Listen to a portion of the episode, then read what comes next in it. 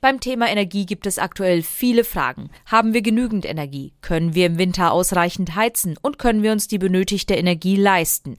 Zeit, um diese Frage unserem regionalen Energieversorger, der Coburg, zu stellen. Antworten hat sich unser Reporter Detlef König von Stefan Hafner geholt, dem Hauptabteilungsleiter Vertrieb Energiewirtschaft der SÜK. Herr Hafner, erklären Sie uns bitte als Mann vom Fach, wie sich die aktuelle Lage beim Gas darstellt.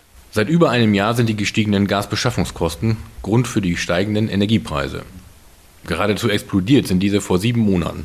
Wir reden hier von einer mehr als Versiebenfachung alleine im zurückliegenden Jahr. Besonders prekär war die Situation Ende August, als sich der Preis mehr als verzwölfacht hat. Weitere Preistreiber sind die stark steigenden Bilanzierungsumlage, die neu hinzugekommene Gasspeicherumlage und die Netzentgelte. Die Gefahr einer Gasmangellage, zumindest aber auch teilweise Lieferunterbrechungen, besteht weiterhin. Trotz gefüllter Speicher kommt es hier auf den Verlauf des Winters ab. Wird es ein kalter Winter, kann es dann doch schon zu Problemen kommen. Hier hat Energiesparen oberste Priorität. Eine Auswertung hat aber auch schon ergeben, dass Kunden in Coburg Energie sparen. Im Gegensatz eigentlich noch zum Bundestrend. Das ist ein guter Trend. Coburg und das Umland sparen Gas. Aber wie lange wird das noch so weitergehen mit dieser Unsicherheit? Auch wir sind natürlich von der Situation verunsichert. Wir fordern seit mehreren Monaten Entlastung bei den Energiepreisen, bei Politik und auch unseren Verbänden. Seitens der Gesetzgebung sind nun weitere Entlastungen geplant. Allerdings wirft die Bundespolitik mehr Fragen auf, als sie beantwortet. Die Umsetzung und die Rahmenbedingungen sind noch völlig unklar. Für viele unserer Kunden werden die Veränderungen gefühlt ab der Bekanntgabe in einer Pressekonferenz gelten. Wir stoßen auch hier an unsere Kapazitätsgrenze. Im Moment lässt man die Stadtwerke, die sich im Rahmen der Daseinsvorsorge mit Strom, Gas, Wasser, Fernwärme, aber auch dem Schwimmbad und dem öffentlichen Nahverkehr alleine. Und noch was. Wir beliefern unsere Kunden. Im Gegensatz zu vielen Energiediscountern, die im letzten Jahr bei ihren Kunden die Versorgung einfach eingestellt haben. Das Thema Gasversorgung haben wir eben beleuchtet. Nun geht es um die Stromversorgung. Herr Hafner, wie es beim Gas aussieht, wissen wir jetzt, aber wie sieht es denn aus beim Strom? Der größte Preistreiber sind auch hier die explodierenden Beschaffungskosten und sie sind wirklich als historisch zu bezeichnen und waren auch so nicht vorhersehbar. Der Börsenpreis hat sich im letzten Jahr versiebenfacht, auch hier Ende August mit fast einem Euro pro Kilowattstunde vervierzehnfacht. Wie im Gas haben sich auch die Preissteigerungen schon im letzten Jahr angezeigt. Allerdings hatte die Öffentlichkeit und die Medien eher die Gaspreise im Fokus. Durch unsere langfristige Beschaffung konnten wir den Anstieg wenigstens etwas abfedern, sind aber auch gezwungen, hier die erhöhten Beschaffungskosten wenigstens teilweise weiterzugeben. Im Moment geistert der Begriff Blackout durch die Medien. Gemeint ist der flächendeckende und längere Stromausfall. Auf was müssen wir uns da wohl einstellen? Die Versorgungssicherheit sehen wir schon als gewährleistet an. Trotz der vielen Heizlüfter, die ja auch in den Medien jetzt besprochen wurde. Jedes Haus ist zwischen 25 und 30 kW abgesichert. Ein Blackout befürchten wir nicht. Sollten die Heizlüfter tatsächlich alle so genutzt werden, wie man darüber berichtet, kann es alle höchstens zur Störung eines einzelnen Hauses kommen. Viele der Kunden haben im Moment reichlich Fragen und hätten gerne eine Antwort direkt von der SÜK. Das ist im Moment aufgrund der Anfrageflut gar nicht so schnell umzusetzen. Ich bedanke mich bei Ihnen und wünsche Ihnen einen schönen Tag. Frau Heckel, Sie und Ihre Kollegen haben ja im Moment ein immenses Fragenaufkommen am Telefon.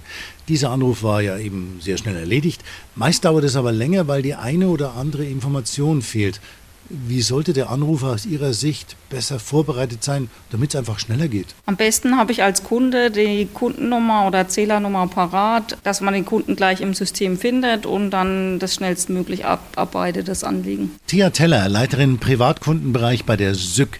Warum seid ihr im Moment telefonisch so schwer erreichbar? Durch die aktuelle Marktlage besteht bei uns ein erhöhtes Arbeitsaufkommen.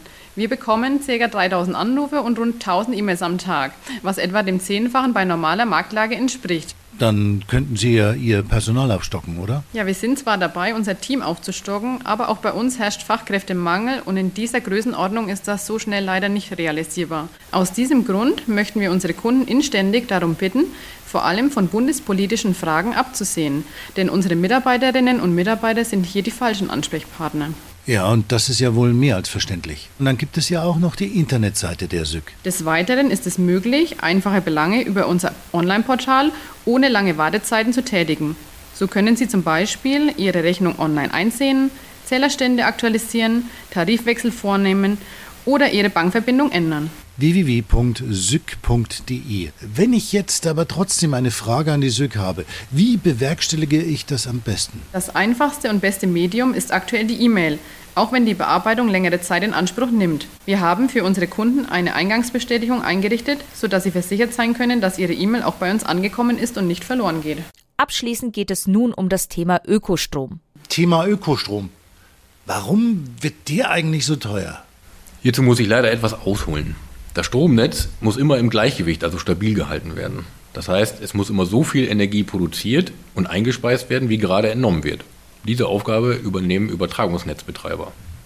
Die Entnahme wird so gut es geht geschätzt und jederzeit mit dem tatsächlichen Betrag abgeglichen. Auf der einen Seite stehen die Stromproduktion, die den Bedarf mit verschiedenen Kraftwerken deckt, und zwar nach Produktionskosten oder sogenannten Grenzkosten. Zuerst werden die berücksichtigt, die den Strom am kostengünstigsten herstellen können und am Ende die teuersten. Und das sind im Moment Gaskraftwerke. Das teuerste aber bestimmt dann den aktuellen Preis an der Börse. Und zwar für alle. Das macht den Strom im Moment so teuer. Da unser Ökostrom teils aus eigenen Wasserkraftwerken, teils aus bayerischer Wasserkraft ins öffentliche Netz eingespeist wird, müssen wir bei der Entnahme auch den aktuell teuren Beschaffungspreis bezahlen. Mit unseren eigenen Wasserkraftwerken können wir aber auch nicht alle Kunden in Coburg beliefern. Knapp 5% sind es für unsere Regionalstromkunden mit dem Tarif Feste Strom regional. Wir wissen jetzt, wie es um die Lage beim Gas steht. Auch wie es in naher Zukunft beim Strom aussieht. Und ein Blackout ist Ihrer Ansicht nach eher nicht zu befürchten. Der Süd kann ich meine Fragen stellen, es kann nur aufgrund der aktuellen Situation etwas dauern. Besonders bedanken möchte ich mich bei allen Mitarbeitern und Mitarbeiterinnen, die sich hier im vollen Einsatz tagtäglich den, den Anforderungen auch von den Kunden stellen. Dazu meinen allerherzlichsten Dank. Herr Hafner, vielen Dank für die Beantwortung der Fragen. Detlef König, Radio 1.